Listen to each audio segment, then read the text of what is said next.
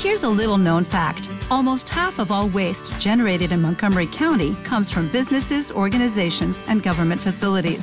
Reducing the amount of waste in your workplace will have a positive impact on our environment. It can also save you money on your disposal costs. Reducing waste and recycling at your business is easy to do and is the law in Montgomery County. Make it your business to recycle right. Learn more at montgomerycountymd.gov slash recycle right or call 311. La palabra el señor diputado Fillera, el cantero Piali. Gracias, señor presidente. Decía el diputado Gallardi una conversación que tuvimos hoy en la comisión, y que es así, donde planteábamos más o menos cómo entendíamos o cómo acordábamos los miembros de la comisión debería desarrollarse esta sesión. Y, bueno, con el diputado Cersoso hemos, hemos sido nombrados y realmente este, fue así la conversación. Creo que tampoco corresponde que este, nos estemos de alguna manera amenazando con eh, determinadas listas o lo que sea. Una cosa que me parece eh, debemos todos contribuir al debate y tratar de que sea en el mayor nivel posible. Obviamente que si el nivel se baja, eh, todos vamos a bajar al mismo nivel. Yo, presidente, por, por no complicarle la sesión, hace un rato fui aludido también, donde se me invitaba a bajar ese nivel y no lo hice para economizar tiempo, para no complicar una sesión que ya de principio es complicada. También por eso utilicé con la amabilidad del diputado Cersósimo parte de su tiempo y ya hice parte de mi exposición, así que eh, ahora voy a terminar, a completarla. Y decía, hace un rato más temprano recordaba lo que habían sido las expresiones del señor presidente de la República y vicepresidente en un programa de televisión previo a la segunda vuelta electoral de noviembre de 2009.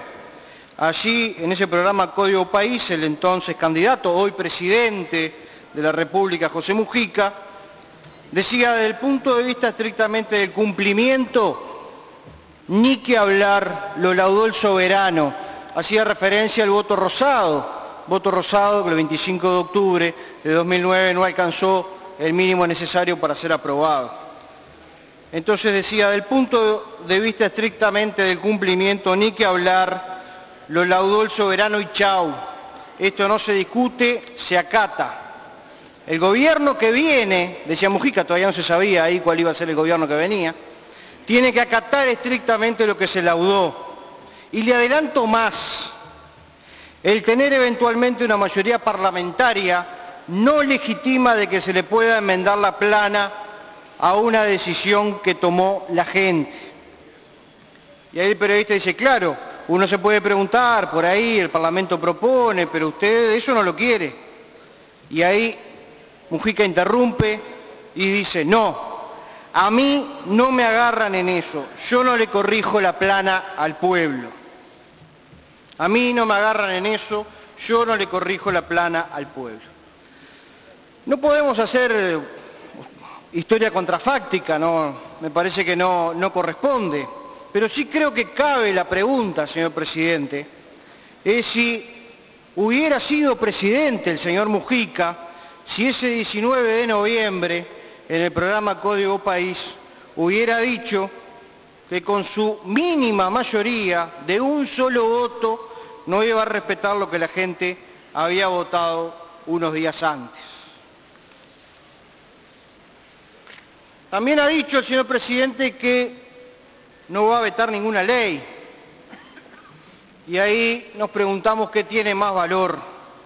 Una promesa de no vetar, que no sabemos cuándo la hizo, a quién se la hizo, o el compromiso que asumió por su honor el primero de marzo del 2010 ante la Asamblea General, nuestro máximo órgano de representación popular, de respetar y de defender la Constitución de la República.